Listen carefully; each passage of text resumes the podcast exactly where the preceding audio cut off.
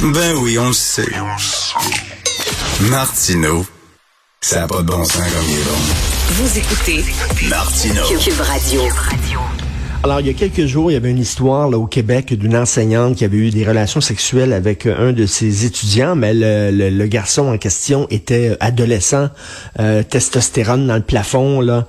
Euh, et euh, je disais en blaguant à Benoît comment ça se fait, ça m'est pas arrivé moi quand j'étais jeune. J'aurais rêvé de coucher avec une de mes profs, entre autres, quand j'étais jeune, et euh, tu bandes au vent, là, la testostérone au plafond.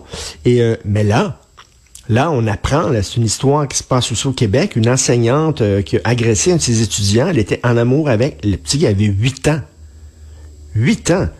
Euh, cet enfant-là, en fait, euh, elle lui elle l'a agressé de l'âge de 8 ans à 10 ans. C'est assez spécial.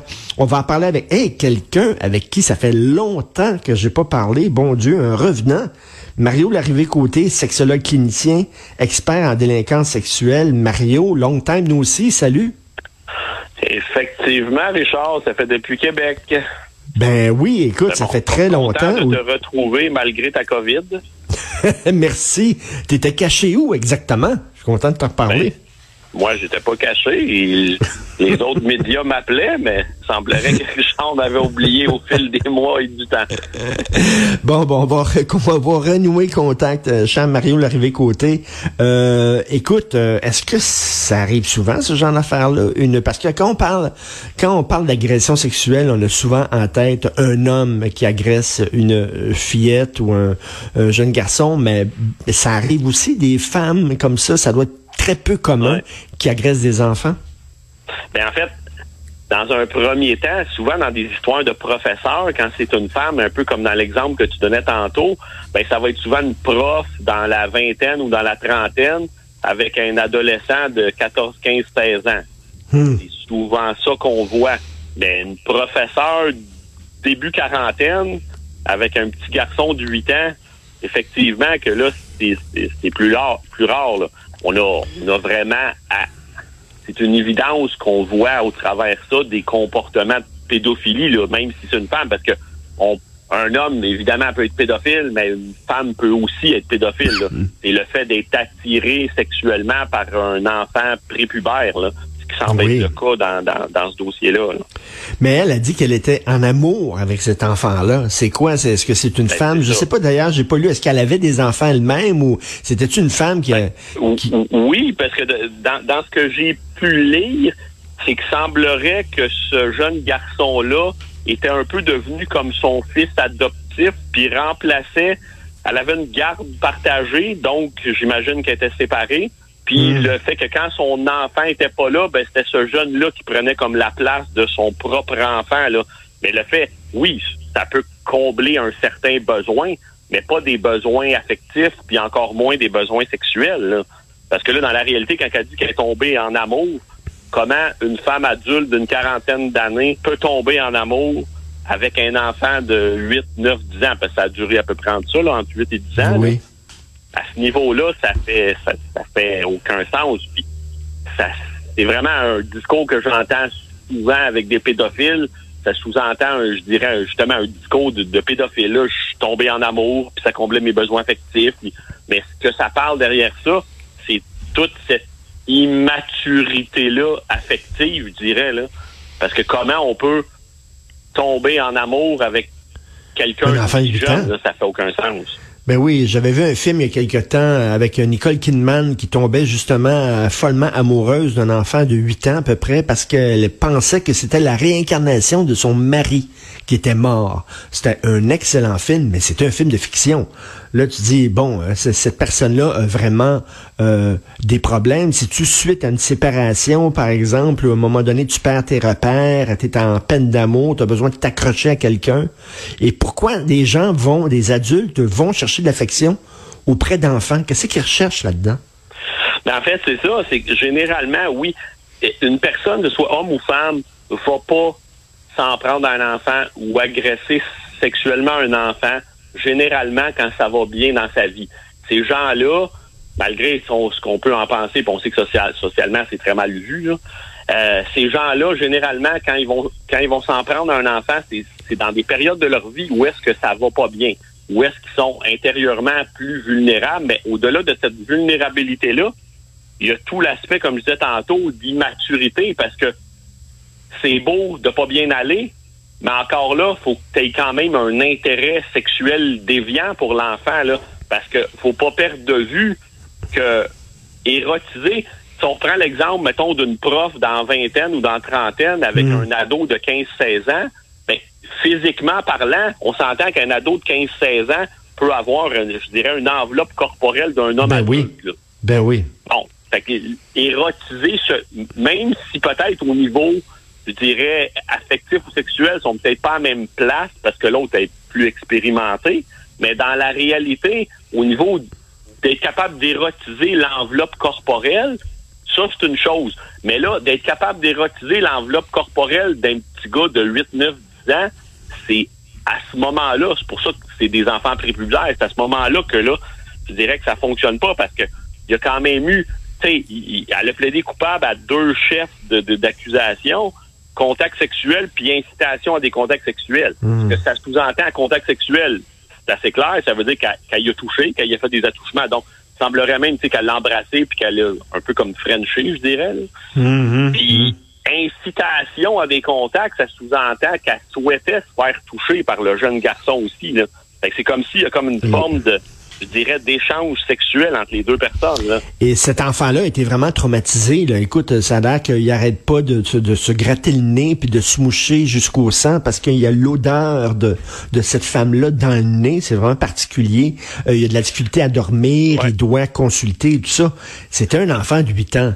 Euh, Oh oui. Je fais une parenthèse et je reviens à cette histoire-là, là, mettons, là, d'une enseignante avec un jeune, mettons, de 15 ans ou 14 ans, 15 ans, que la testostérone dans le plafond, qui a un désir et tout ça. Euh, moi, j'aurais tendance à dire, et je, reviens là-dessus, la conversation que j'ai eue avec Benoît, moi j'aurais aimé ça, mais je connais un gars qui, lui, c'était sa gardienne. Quand ses parents sortaient, il y avait une gardienne, et lui, il avait peut-être euh, 13 ans, et sa gardienne couchait avec, incitait euh, le jeune à coucher. Puis il me dit, euh, moi je dis, hey, t'es chanceux, tabarnak, j'aurais aimé ça. Il dit, non, c'était pas drôle, Richard, c'était pas drôle, pas en tout. Et lui, ça l'a foqué, puis il a dû aller voir des psychologues et tout ça, puis il a eu de la difficulté après ça à avoir des relations sexuelles avec des filles, à avoir des, des relations amoureuses avec des filles. Donc il me dit, tu penses que c'est rigolo, mais c'était pas rigolo. Qu'est-ce que t'en penses? Ben, c'est parce qu'il n'y a pas, d'un, il n'y a pas un dossier de pareil.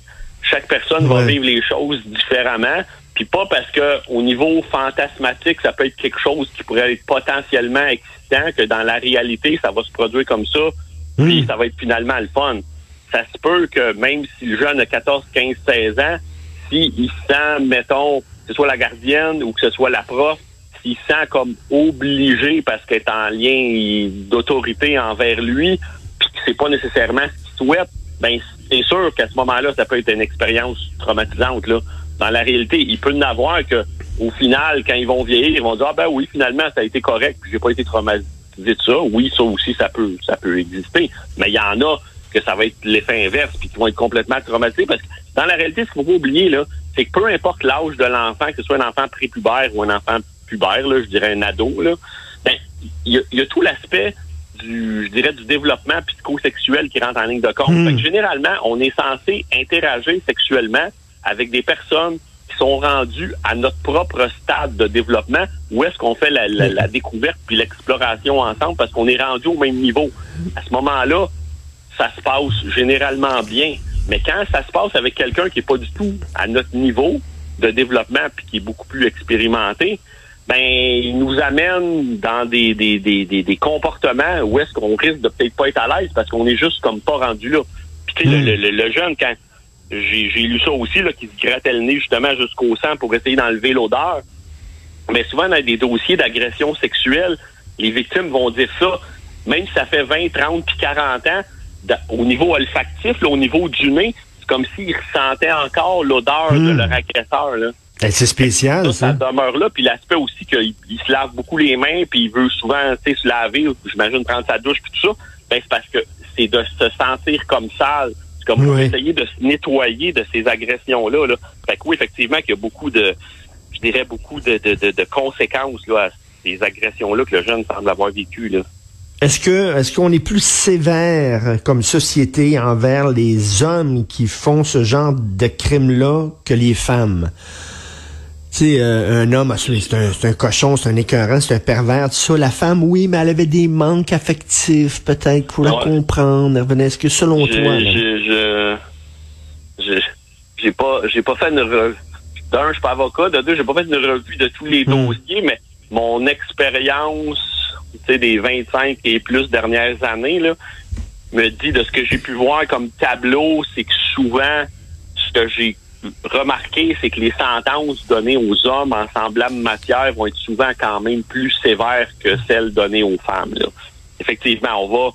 L'homme est perçu comme un individu déviant, puis la femme souvent va être perçue comme ayant plein de manques affectifs, puis tout ça, là, puis il faut comme plus, le, je dirais, la comprendre. Hmm. L'aspect des facteurs atténuants va, va, souvent avoir un rôle, je dirais, quand même euh, assez important. Mais dans ce dossier-là, dans ce que j'ai pu lire là euh, depuis hier, il n'y a pas eu, parce que là, on a commencé, ce que j'ai compris, on a commencé les représentations, sauf que j'ai pas, j'ai pas lu nulle part qu'il y avait eu des, des, des demandes ou il y avait eu des rapports un rapport présententiel de déposer ou d'évaluation sexologique de déposer. Fait que je sais pas s'il va y avoir un éclairage à ce niveau-là pour le juge à savoir à quel genre de quel genre de, de, personnes on a, on a vraiment affaire, là, je dirais. Là.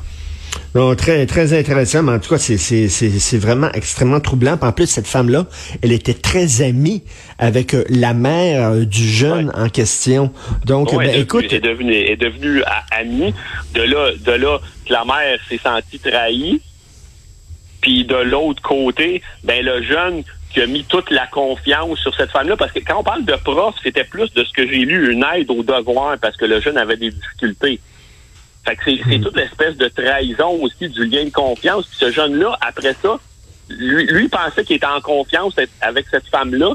Comment il va faire après ça en grandissant pour faire être capable de faire réellement confiance à un adulte? Parce que généralement, dans, dans la tête de l'enfant, c'est si je fais confiance à un adulte, il va peut-être me faire la même affaire qu'elle m'a faite. Ben oui, non, non, euh, vraiment, ça, écoute, huit ans, là, ça n'a pas de sens. Non, non, d'autant plus qu'elle disait, comme c'est un, c'est un secret entre nous autres, parce que si t'en Ben oui, dis-le pas, parce que je vais aller en prison. Donc, elle le culpabilisait. Puis tout ça, puis les activités pour essayer de garder le, le silence. Non, c'est épouvantable, c'est vraiment pas drôle. Il y a tout Merci un pattern qu'on voit souvent dans des dossiers de pédophilie, je dirais, là, finalement. Tout à fait. Merci, Mario Hervé Côté. C'est le fun de te reparler. On refera ça bientôt. Merci. Ben oui, il y, en a, y, y en a beaucoup de dossiers en matière. Merci. Mario Larrivée Côté, sexologue clinicien, expert en délinquance sexuelle.